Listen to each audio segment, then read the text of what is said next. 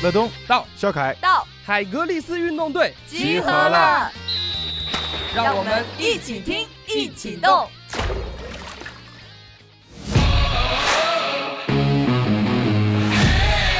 以前的话是团队里面的个人运动员，现在的话就是还是要做团队的团队运动员。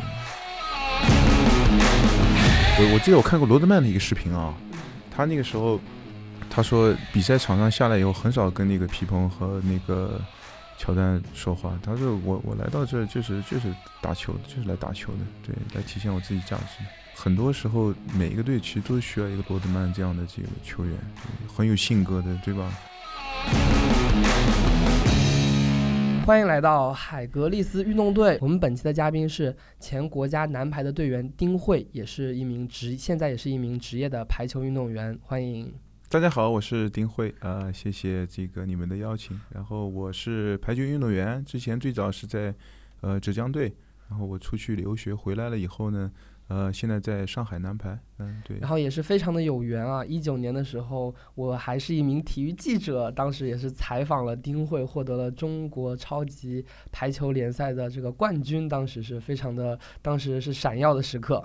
谢谢谢谢，高光时刻，对，我们也反正也是很有缘嘛。首先三个浙江人今天在这边，对吧？大家也聊得很开心。啊、这次节目也是笑凯跟我们一起。Hello Hello，大家好。我们听起来这个我们的三个人的这个普通话都非常的标准啊，但其 实可能如果说，哎，我们那个有机会的话，也是把我们的这个现场的照片发在我们的这个大家可以看到的地方啊。其实我们的丁慧呢也是非常有特色的。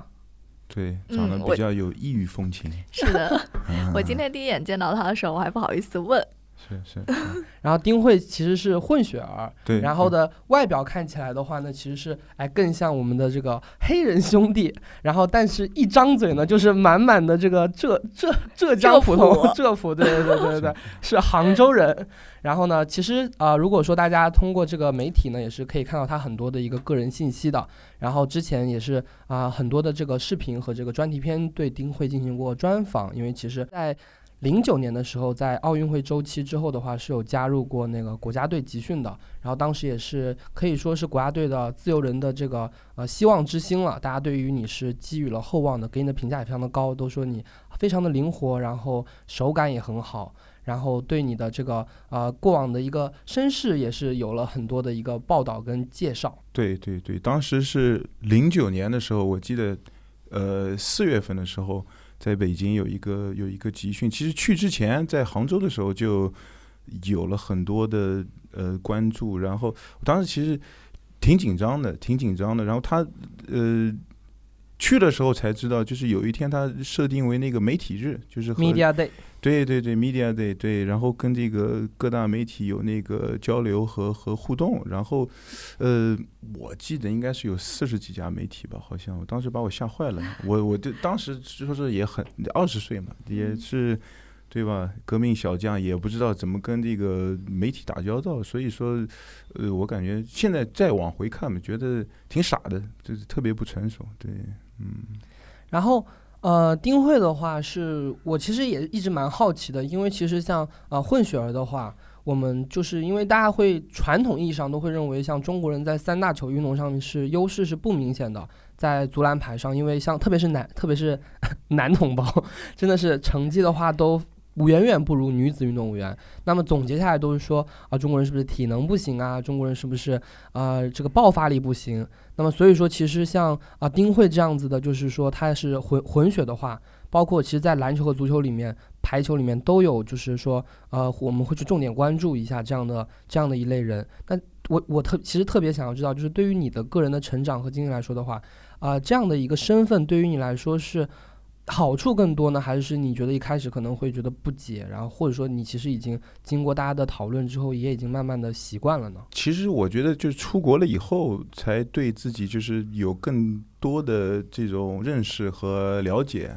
然后，呃，现在当然是对自己觉得很舒服，因因为这个嗯怎么怎么怎么说呢？你肯定是要有这样的闪光点，才能够得到更多的这个关注度。这个我相信就是在别人身上没有。所以说，其实你觉得就是确实是走到哪里你都会得到更多的关注，对吗？哎呦，那太多了，那太多了。以那个时候，以前最早的时候，我记得就是呃，打比方去买什么东西，然后还有人上来跟我练英语。当时，哎呀，我就我就我就有点蒙圈了，对。但是后来出国了以后，然后再回来，他们现在要找我练英语的，我这个我我现在就很自如了，对。现在可以就是回国之后可以假装真真洋鬼。哎，对对对对，而且呃，我记得以前有些时候去买东西，然后呢要砍价啊什么的，那个时候老板就就招架不住了，哎呦，小伙子中文说那么好。我们上回跟丁慧去看电影嘛，嗯，然后我们就是不是当时几个人合影嘛，啊。当时我们找别人拍照片嘛，然后他们就说：“哎，你们是来国内旅游的吧？对对对对对，你找那个女孩子，是？”然后呃，我跟第一我第一次见到丁慧是在一九年的时候，那时候我还是记者，嗯，然后那时候报道了这个我们国家的排超联赛的总决赛是上海队对北京队，然后当时我们这个呃我们丁慧是代表了上海男排的这样的一个呃角色，然后也是当时夺冠了。然后我觉得也是，呃，当时我是见到你的时候，我一直都以为你是外援，因为其实呃排超的话里面的外援是蛮多的，请了几个意大利的一个选手嘛，还有就是欧洲的这个选手，所以一直我都会，当时的我觉得你是一位就是外援，但是哎，很巧就是啊兜兜回回的话，我们又相遇了啊，才知道一个原来你是杭州人，然后非常的巧。这个节目当时就是呃觉得邀请来你的话，也不想就是不仅仅说聊你的这个之前可能更多媒体关注的这个部分，然后也特别就是因为跟你哎也是朋友了之后的话，呃跟听你聊聊，我觉得在专业的这样运动员里面，你其实有非常多的对于呃运动的理解，甚至对于就是呃整个生活，还有对于这种跨文化的这种理解。然后我们也是知道，就是你在这个呃中间有一段时间是离开了这个专业队，去了美国求学。然后这个过程呢，其实我们媒体有关注过。其实我们也当时我们刚才的聊天当中也是觉得，哎，为什么要这样放弃一个专业运动员的身份，然后去到国外这样子留学？因为其实呃也不是说条件那么那么好的一个情况下去留学，对不对？最早是其实是。我不知道你有没有看过那个叫《成长的烦恼》，它叫《Growing Pains》。对对对对，里面的那个父亲是这一个加拿大人。前几年他是因为那个打冰球的时候突发心脏病，然后去世了。对，那个电影就是我从最小最早之前对嗯美国文化有一些了解，然后那个是很早，我记得是上小学的最后一个夏天，然后对对，就萌萌生了那颗种子，就在心里种下去了。对对，最后就是变成参天大树了。对，还好，反正雅思考过了，然后我就顺利出去。但是到了美国以后，飞机一下地，哎呦，就又是不一样的一个天了。对，因为你刚刚说是在中部上学，是吧？对，呃，我最嗯早去的是在加州的一个一个一个学校，嗯嗯对对，在加州的一个学校，然后呃。就在中国叫社区大学，因为那个当时雅思成绩也不是特别好嘛，嗯然后就去去学学语言先是吗？对，呃也也没有学，反正也上了嗯其他普通一些课，然后自己哦在外面找房子住，然后对参加那个训练，然后确实觉得，因为你知道，在运动队的话，其实所有的就是这些事情，就是国家其实提供了很好的这个条件。对你不需要去想生活方面的东西。对，但是出去你不一样，所有的事情都得你自己嗯来啊。嗯嗯对对对，所以说觉得这个完全都不一样了，有点傻眼了。对，其实很多人都是说，在中国当运动员，你说好也是挺好的，因为你的衣食住行、你的安排全都有人帮你弄了。嗯，但你说，如果说在国外的话，你就得你得自己照顾好自己，然后你得把你的行程你自己去安排，自己去申请，所以形式还是不太一样的。所以你其实刚过去的时候是需要有段时间适应的，是吗？对，其实适应了很长的一段时间。中间有什么有什么有意思的事情吗？有些什么 囧事？你的这个美国大冒险之旅？美国第一次去的话，当当时有一个女排的一个队友，她的还挺好，反正也给了我一些信息的，然后就联系到那个学校了。啊，然后去了以后，跟他父亲住对门，呃，也也也蛮蛮有，他那个是他爸爸是山东人，小伙子来过来吃水饺了，嗯呃，吃水饺包包包水饺，其实也是方方面面得到了很多的帮助。嗯对，然后当时那个就是那个给我信息的那个女孩子，她也是去了一个教会学校嘛，然后她就推荐我去去去教会啊什么，就是确实得到方方面面得到很多的帮助。我记得有一次啪出去，你在加天加州那个八九月份又天气特别热，突然那个我不是在外面骑自行车嘛，自行车爆胎了，爆胎后来没办法，对对对，然后就打那个求助电话，然后他们那个就是有一个。长辈啊，很快就是过来接我，然后带我去那个自行车店。你要在国外又不像在在上海，对吧？路上马上就可以找那个修车那个摊子，那个就对，嗯，得到很多的帮助。是那后来加州之后就是直接去了中部的学校吗？加州完了之后又回来了。对对，因为对对运动员来说，呃，你我我我现在自己的一个感觉啊，就是平时自己就是对自己的这种个人的成长啊、个人的积累和准备，其实不是特别多。不是特别多，这这方面其实是个缺失。呃，我包包括我以出国之前，我也我也我也是是这样的，不知道是什么原因。丁慧有说到，就是说在国外的话，就觉得在运动的过程当中的话，就是会感觉更加的生活和更加的休闲。那个教练他有些时候他不能太逼你，他就是、呃就是让你打球享受这个快乐，对吧？Enjoy 或者是 have fun，就是教练他是我只是主要是以激励和鼓励你为主。嗯，他没有什么硬性的指标或者说要求，这样。对对对，嗯但是这个怎怎么说呢？我我觉得，如果你天每天这样吧，你也觉得挺没劲的，对吧？那有些人的话，呃，打个比方，他那个竞争力特别强，但是有些人呢，他想打个比方，我可以占一个奖学金的那个位置，我不出力也可以，也有这样的。对，因为我我是就是也是在不同的学校、不同的球队也打过嘛，就是大学的时候，对对，呃，就是相对的可以平衡一下，这个就可能会更好的。我记得之前因为郎平不是在美国教过嘛，他女儿白浪也在美国打嘛。嗯，他说一个队里面可能这个名单上有三十个人，然后来训练的也就十几个，其他人要么迟到，要么就临时有事儿来不了了，对，那比较松散是吗？呃，如果真的是想，我相信就是能够打上球的那一些队员，那个都都都还好。对对，美国的队员他还是比较有那个纪律那个观念的。对对对，有些打个比方，你是要越线了、过级了这些事情，他们一般来说不不会，就是特别是。呃，训练这方面，他们如果真的是喜欢这个运动的话，我相信他们是会给予所有的。嗯那你像你在国外也是，就是这时间的话是呃，就是真正的一个一个当地的一个学生了。那其实对你来说的话，学业压力也是很大的。然后这个的话，像你在国内，如果说是直接从国内的运动员跳到国外的学校的话，中间肯定需要适应的，是吗？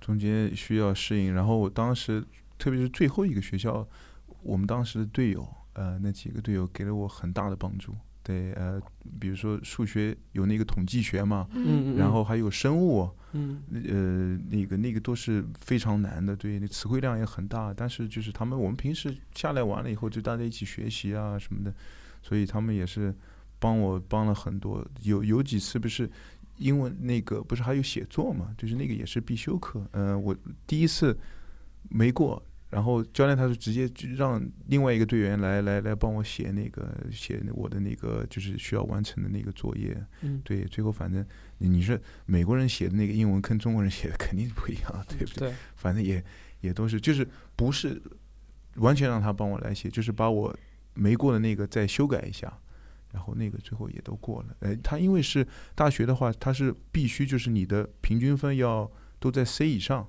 就是可能是七十分之上才能参加第二年的这个比赛，要不然你就是也是哦，就比赛不让你参加了。不让你参加比赛。对，我想问一下，因为不是后来呃第二次又去了美国嘛？是。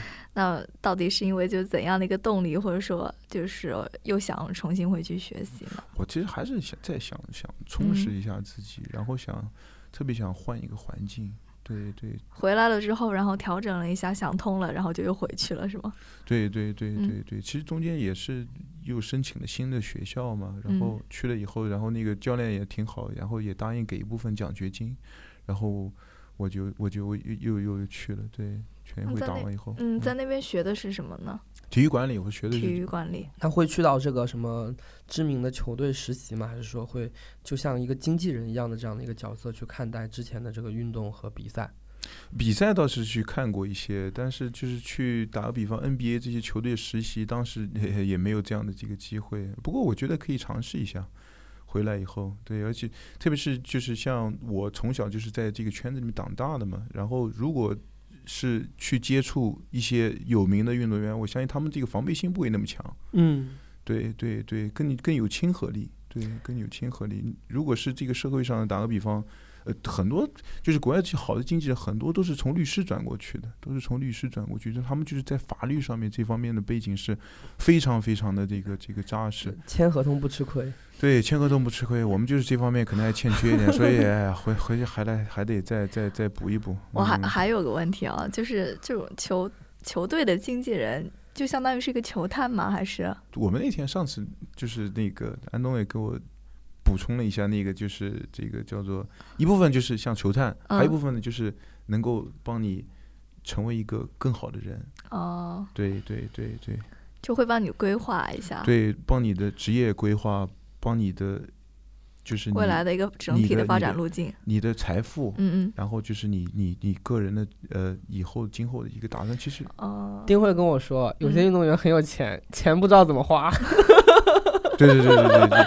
这个这个要让经理人帮忙，经纪人帮忙花吗？理财，这个这个其实是非常呃让人觉得呃痛心疾首的事情。哦，他有些时候你就是嗯，我能够了解，因为就是像我们国内，你刚刚说了嘛，我们的那个就是如果是从小从就是就在那个体校里长大的人，然后他们的生活就只有训练训练训练，是吧？那其实对很多方面都是很欠缺的，对。所以就能够理解为什么乐东说，那个经纪人帮忙理财啊。其实运动员其实还是就是像像，因为乐东他以前他自己做过专业运动员嘛，所以他对我们特别了解。我们其实是很有潜力的一群人，健康、快乐、才华横溢，对吧？但是就是就是呃，这个真真真的是这样。我我们其实特别有天赋的一些人，特别特别有潜力，但是是需要，我觉得是需要。有这样的一些人可以去引导他们，特别是在役的运动员，每一天都不要放弃，可以提高自己。有这样的一个机会，不光不光是在训练上，不光是在训练上，就是个人成长上。对对对对对，这个其实特别特别重要，特别特别重要。因为每一个人，你对未来，你自己的未来都有很多不确定的因素，你不知道你自己的黄金期有多长。但是在这样的有限的时间里面，你一定要想办法，想办法把把。就是把你自己的运动能力，把你积累的这个财富做到最大化。告诉大家一个好消息，海格力斯运动队建立了自己的微信公众号，只要在微信当中搜索“海格力斯运动队”便可找到。我们会在公众号里发布更多有关运动的精彩消息，希望大家多多关注，和我们一起运动。我刚刚一直想问你，就是你第二次去了美国，然后回来之后，你整体就你自己觉得自己的心里有什么变化吗？或者你在那边收获到了一些什么东西？你你那个时候不是说就是想去嗯改变一下，就是看一下不一样的一个环境嘛，想跳脱出来嘛？是对，我想知道就是你整体的一个变化，就你的感受是怎么样？整体的变化，头发越来越少了，脸上的青春痘也越来越多了，对。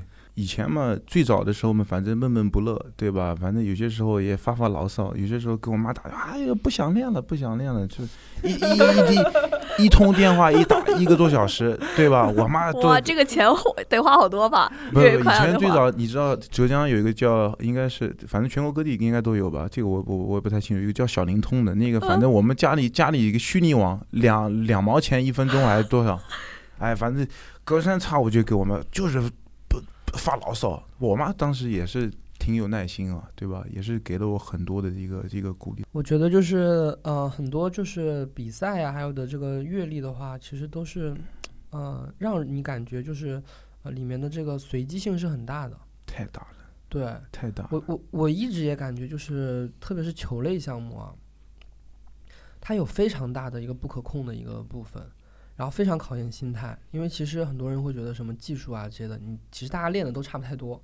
到了大赛的时候，真的是考验你的这个呃这样的一个心态。那你自己在这个比赛过程当中的话，有没有就是哪一刻是特别特别揪心的？就是比如说这个球你们就一队里一定想要拿下，就有没有这样的一刻？然后其实他就刚好限制了你的这样的发挥。以以前肯定会有的，现在的还好。现在因为以前的话是哪一个你就心目中就觉得特别悔恨的那个点没有很有拿下？遗憾的。太多了，太多了。那时候我记得零八年赛季的时候打那个比赛，也就是那一两个球，而且都是在我身上失误的。对，啊就就是在你就是在我身上，眼前，就是在我身上失误的，就是球过来以后没有接好，然后那个第二下又没有传起来或者怎么样。但是我是那个呃失误的开始，就是我是那个失误的开始，也是因为心里没有平安，因为包括就是呃对这种打关键比赛这种呃不自信嘛，我觉得嗯、呃、对，或者是有些时候太想打好了，太认真了。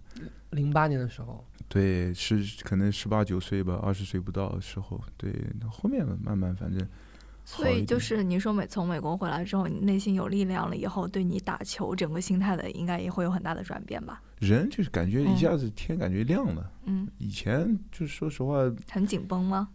心里反正就跟麻花一样，都拧在一起的。对，然后平时就是怎么说呢，就心理这部分训练也不是特别多。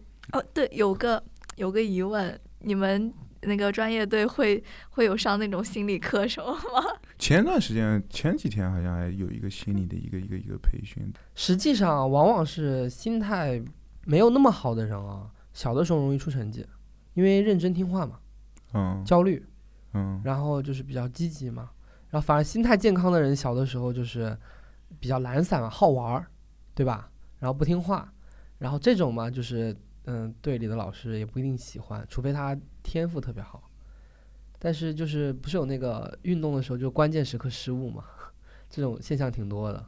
很多很多。对对。但是我觉得训练就是小的时候，你不能总是玩一个东西，嗯，对，这个玩玩，那个玩玩，然后你再去尝试一下别的，那个可能就是你在某一方面没有那么强了，但是你那个兴趣还在那边。对，对对对，你始终就是还是哎呦，这个东西我特别喜欢。如果弄太多了吧，到最后就是我记得我在那个一九年的时候，那时候比赛的时候见到你的时候，在场上，我就觉得其实你挺开心的那个时候，就啊哪怕是总决赛，嗯，因为其实你呃上场的时间也没有那么多，是是是，对对对，但是你完全的那个状态就不像是一个，就是说哇，今天是哎这个赛点啦，这个全年就看这一场了。那次在那个卢湾体育馆嘛，哦，你还记得，你记忆特别好。对对对对对，然后我就觉得你其实状态是很放松的。这个的话，是不是也是跟这个反正也你在队里肯定也也算是大队员了，老队员了。老队员谈不上，我其实都是装的，我我其实心里都特别紧张。嗯，但是呃，怎么说呢？还是就是有些时候啊，就是还是要我有些时候也跟自己说啊，就是因为可能年龄也慢慢增加了，就是你从事这个打球的这个时间肯定是在慢慢减少嘛，还是要尽可能的去享受这个比赛，享受这个训练，享受这个这个这个项目赋予我的这一切。对，因为我们我昨天晚上在想啊，就是其实真的蛮蛮特殊的。你要想，这个放到任何地方，这个都是不可能的，就是这样的一个环境，对吧？所有的东西都是提供给我们的，然后有这么样好的一个平台，赞助商也非常不错。对，全世界没有一个国家像我们一样这么重视竞技体育。是是是，那太好了。这所以说我们能够能够做什么？打个比方，有好的成绩了，那么所有人能够得到更多的利回了。你赚的这个钱，实实在在是可以存起来的。嗯，对不对？那嗯这个放到其他地方，那像我们在大学的时候，我还要交房租，礼拜一到礼拜四，我们当时那个时候还得自己烧饭呢，在外面租房子，然后礼拜一到礼拜四蛋炒饭、饭炒蛋、红烧大排，然后周四呃什么意大利面搞一点，然后周五、周六他们不是要要，有些人不是你知道大学里有那个膳食计划吗？嗯嗯嗯，有些人可能就是礼拜一到礼拜五，礼拜一到礼拜五，那行吧，你都吃完了，你回家吧。有些人就是礼拜一买到礼拜天，嗯、嗯那我就把他们卡拿过来，我说你要回家，那你回家吧，我就去食堂这里就，你每一天说实话都是有很多的变化，你自己今天过完了以后还想明天我到底要怎么弄呢，对不对？嗯下个打个比方，有些时候和这个学校的队员和这个学校的教练或者跟哪个人发生矛盾了，有些人还要转学呢，就所有的、啊所有的事情都得你自己来操心。但是在这边就是这个相对来说这些干扰还是还是很很少。就在国内的话，我们就专注训练就好了，其余的事儿就觉得对对对。操心的事情太少了。嗯操心是把自己这一摊事管好，把这方面做到了极限了以后，加上这个平台，才能为你自己打开更多扇的门。其实没有没有其他的这种退路。我就是我自己最大的一个感触啊，包括去了美国以后啊，这些做得好的人其实都是非常勤奋的。想要在一个行业里闪闪发光，就是要时间和坚持。对对对对嗯对对，你只有就是是你你有些时候拼了命了，你还不一定能成功呢。嗯。嗯但是你们会会不会觉得走上职业的这条路，其实就像一个赌注一样，会吗？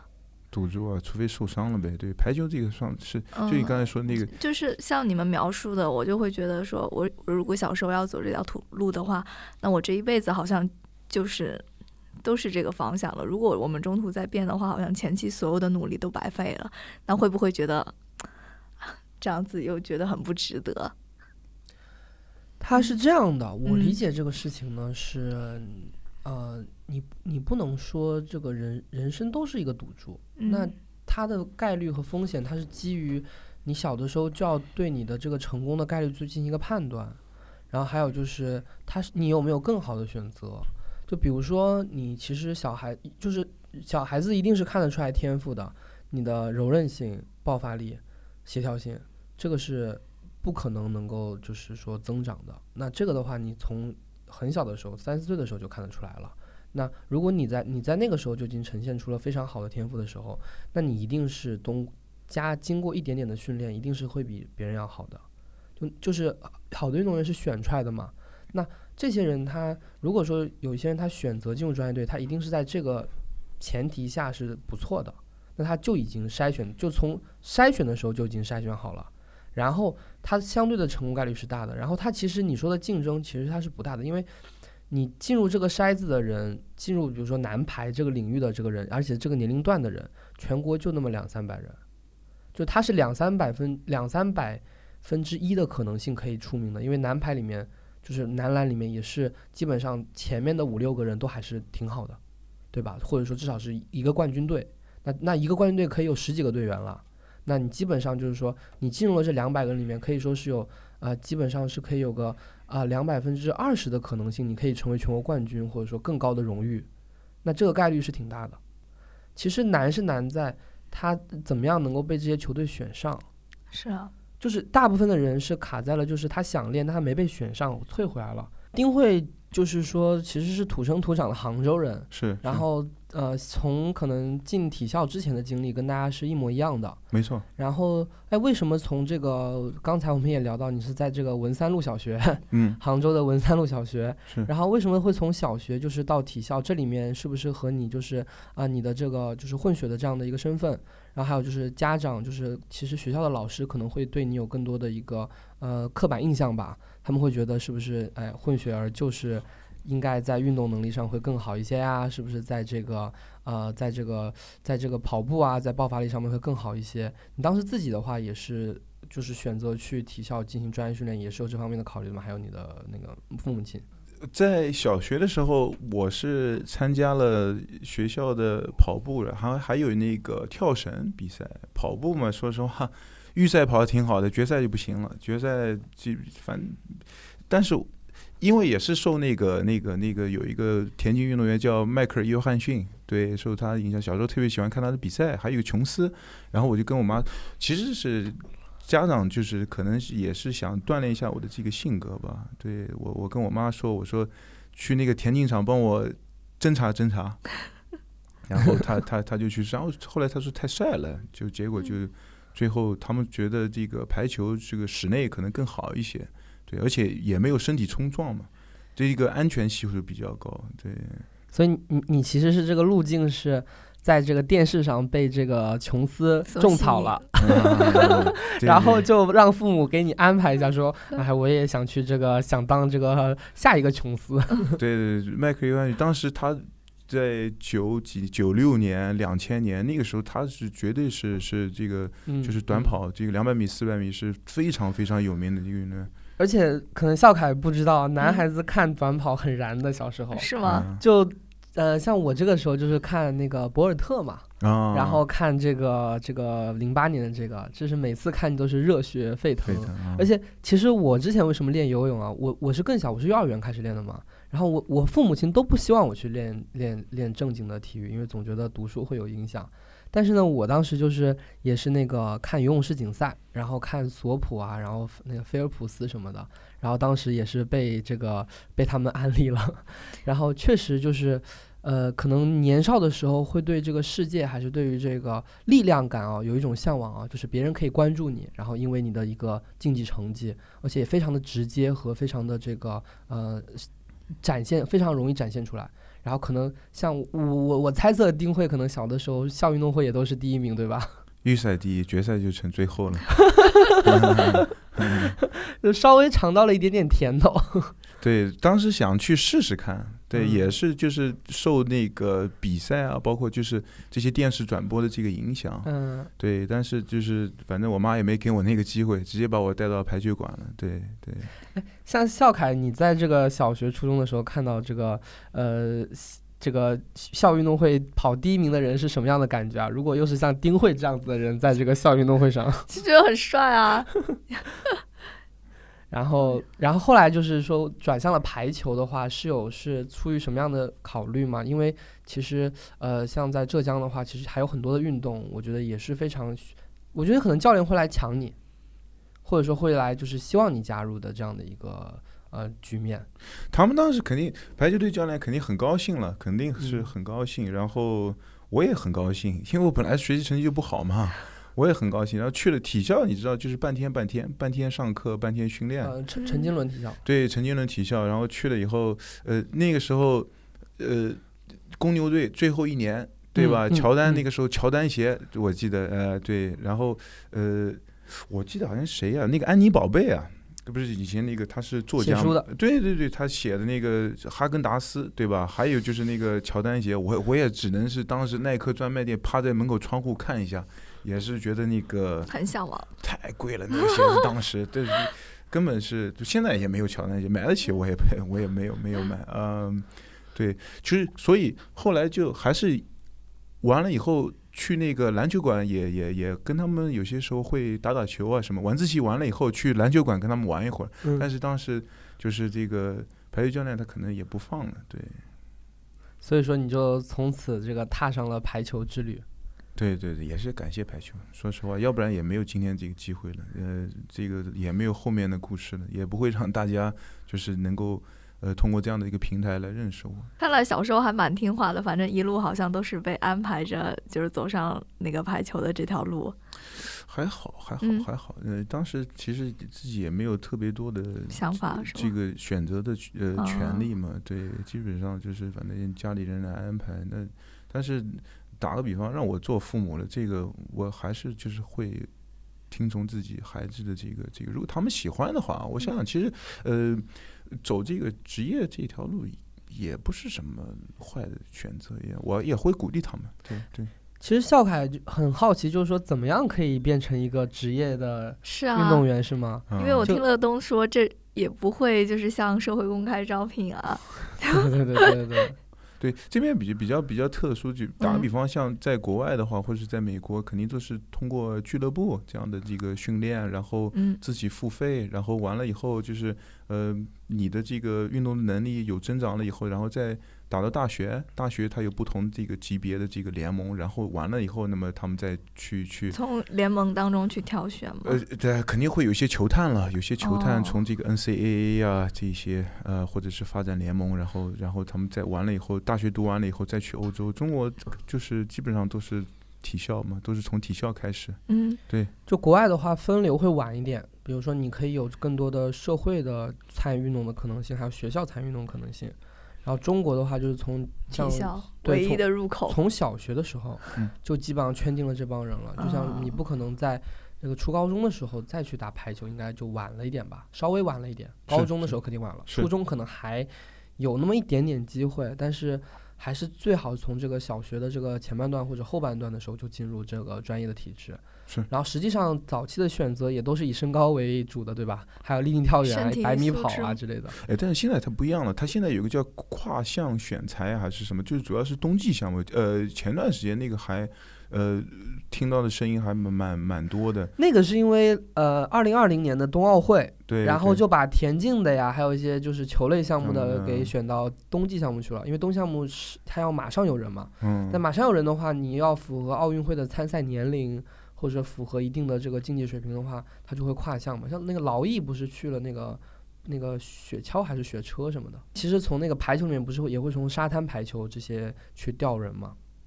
呃，沙滩排球从室内调人，对，但是他们现在也是有有有自己的队员了。呃，关于这个职业转型的话，丁慧应该这段时间挺焦虑的，因为这个合同快到期了，前两天说，是是是。然后可能马上就要面临就是自己还要不要成为专业运动员的这样的一个选择。其实，在运呃普通的退役运动员来说的话，你的知识储备，还有就是你的见识，还有你的经历是比较丰富的。是吗？你也觉得比较丰富啊？谢谢啊。不，我觉得 真的是这样的。这个是一个很大的肯定。而且你思你肯定思考的也比别人要多一点，而且你在的区位也很好嘛。上海市其实有有很多很多这样的这种呃机会，对，对商业化的机会。我觉得就是打个比方，好的话，好的这些运动员可以就是在在意的时候很好的利用自己的这些社交平台，呃，可以可以就是对外有有有这样的这种这种这种宣传，包括呃自己或者是自己的球队，每天就是因为这个生活嘛，不一定是要你自己的这个这个训练场上，或者是你的这些运动的这一些成绩，外面人说实话。看，如果我打个比方，我不是这个圈子里面的，我我关注的什么，不就图个乐嘛，对吧？可以把它弄得很有意思。我觉得有些有些运动员那个弄得就蛮蛮蛮好的。张国伟，对啊，是啊，对对对对对 我还关注了他的微博呢。龙吸水大哥。对对对，他这个这个其实就就是就是很好，做的特别特别好。嗯对对对，运动员其实说实话啊是非常的有这个娱乐精神的。因为因为每天所有的时间都在训练，下来就是就是想让自己放松一下。哎笑笑凯，你有没有这种感觉？其实运动员非常的纯真。对对对对，我觉得会很单纯，就像张国张国伟一样，对，就嗯，会觉得很好玩，因为感觉就是因为大家就是从小到大一直都是在那个环境里，其实没有太接触社会嘛，对，还是说跟其他人接触，对，所以好像会一直停留在小时候的那个状态，嗯 还蛮好玩的。是是对，嗯。那绕回到这个，就是自己建设这个社交媒体去推广这个影响力。那嗯你觉得，就是作为运动员来，就作为你自己来说，嗯。你觉得你特别想要传播的是，想要你通过你自己的去影响别人的点是哪些呢？给我自己最大的体会，可能就是还是要想办法去认识自己。嗯对，首先就是你知道你自己的长处是哪一些，嗯然后就是尽可能的去去把这些长处，把自己身上的闪光点发挥到极致。嗯对，嗯、我以前就是哎呦想哎这个是不是能够参加什么比赛，对吧？能够能够打得多好多好，但是现在因为成绩确定了。不是，现在因为是是就是上场的时间不多了，但是很多时候，其实我觉得每一个人在这个团队里面，他都有自己的价值。嗯，哪怕划水的，哎呀，你这说的太直接了，说的太直接了。划水也可以有调节气氛啊，在团队当中，是不是也对算一个对对价值？要要成为一个，就是你就是你自己的生命中的价值，不光光是这个，就是对吧？闪光的这一些，就打个比方，主力队员上场时间是特别长，他们是有了很多的这个追捧的这一些，他们得到了很多的报道或者是什么，但是没有上场的我，我现在是觉得能够给队友加加油，能够。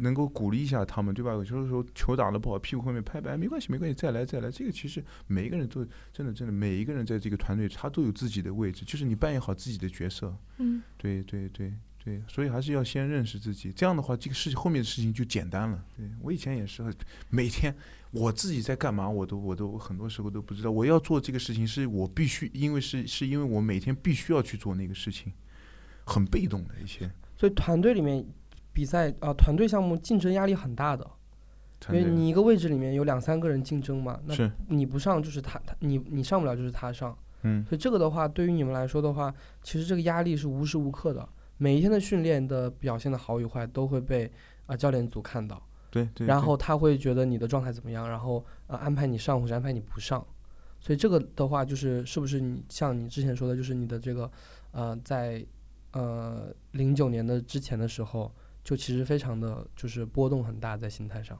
对对对然后，现在的话，啊、你可能就是相对来说，我就是我知道我的这个能力在哪里了，对，然后我也知道这个教练的安排是怎么样的，我服从，对我服你就可以真正的就是呃比较安心的在队里面做好你的这个工作。做好我自己可以做的工作，对不对？可以上场比赛，我就尽可能的把我最好的一面拿出来；不能上场比赛，对不对？我就是尽可能为他们服务，祝福在场上的这些队员，希望他们能够有更好的表现。以前是我不打球了，对吧？我在背后说你坏话啊什么，对吧？有些嗯时候就是恨不得，哎，你赶紧受伤吧，下来吧，就是这种其实都是不健康的这种想法。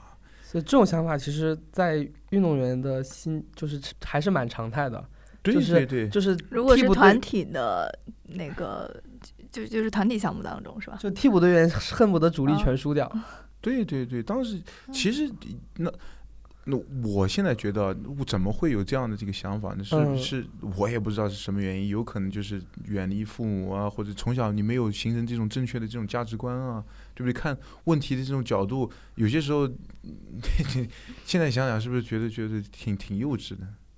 是不是？你你想想二十岁的自己，这个年龄慢慢大了，嗯你就觉得其实有些时候可以很坦诚的面对自己的错误。我我我我作为一个人来说，我不是十全十美的。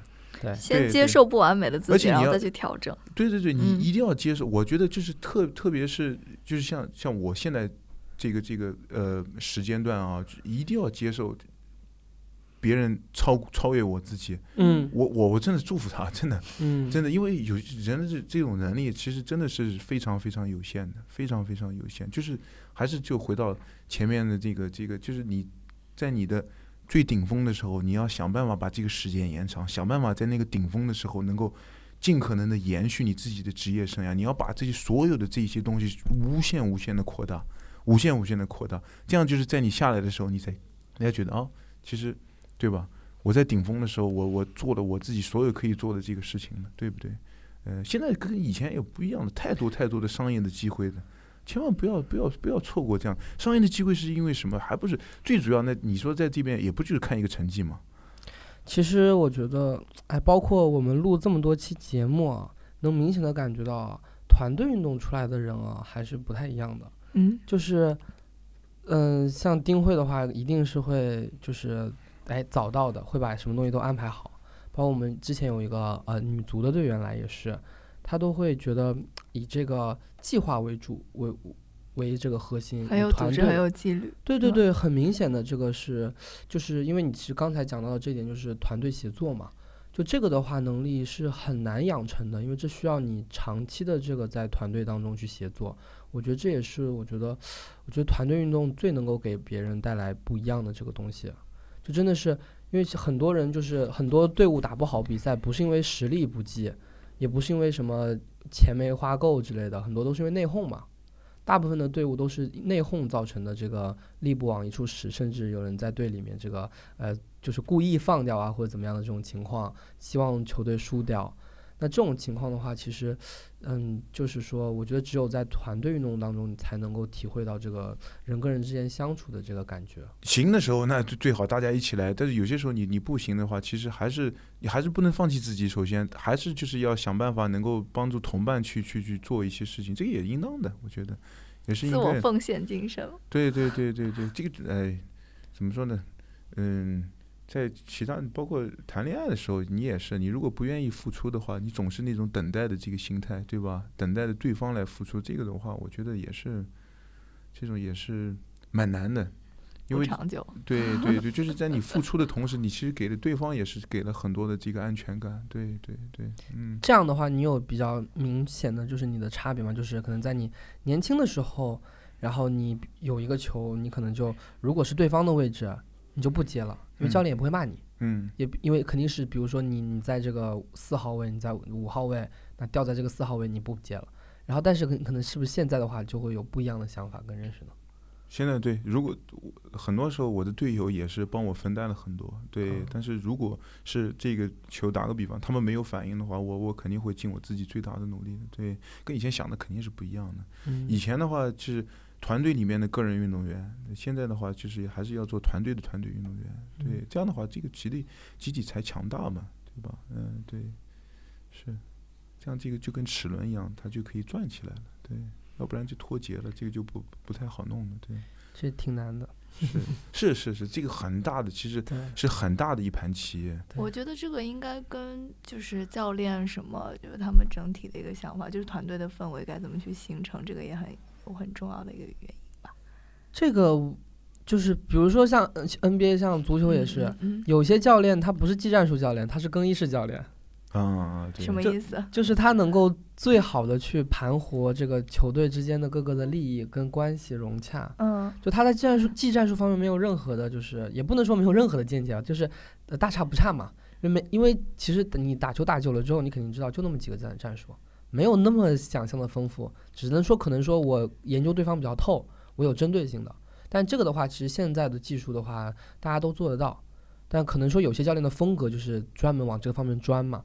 但可能会有一些部分的教练，他的风格就是，我就去调节这个主力队员跟这个呃替补队员的关系，我我调节这个一号明星队员跟二号明星队员之间的关系，因为有的时候一个队里面会有这个呃两个人就是都想要的机会嘛，主攻跟副攻这个都有这个铁打的实力的时候，差大差不差的时候，那你这个进攻机会给谁？或者说二传里面不是也会有这个啊，相对来说会有这个呃会有就是肯定会有一个分工的问题嘛。那这个是是蛮难调节的，就是最后就是谁压得住压不住嘛。有的甚至是那个明星队员可以挑战教练的嘛，那这个球队就不太好进行下去了。对对对对，有些时候也是，就是嗯，特别是这些领导者，他们需要很多的这个智慧。我我记得我看过罗德曼的一个视频啊，嗯，他那个时候他说比赛场上下来以后，很少跟那个皮蓬和那个。乔丹说话，他说：“我我来到这儿就是就是打球，就是来打球的，对，来体现我自己价值的。很多时候，每一个队其实都需要一个罗德曼这样的这个球员，对，很有性格的，对吧？就他打球是真拼。”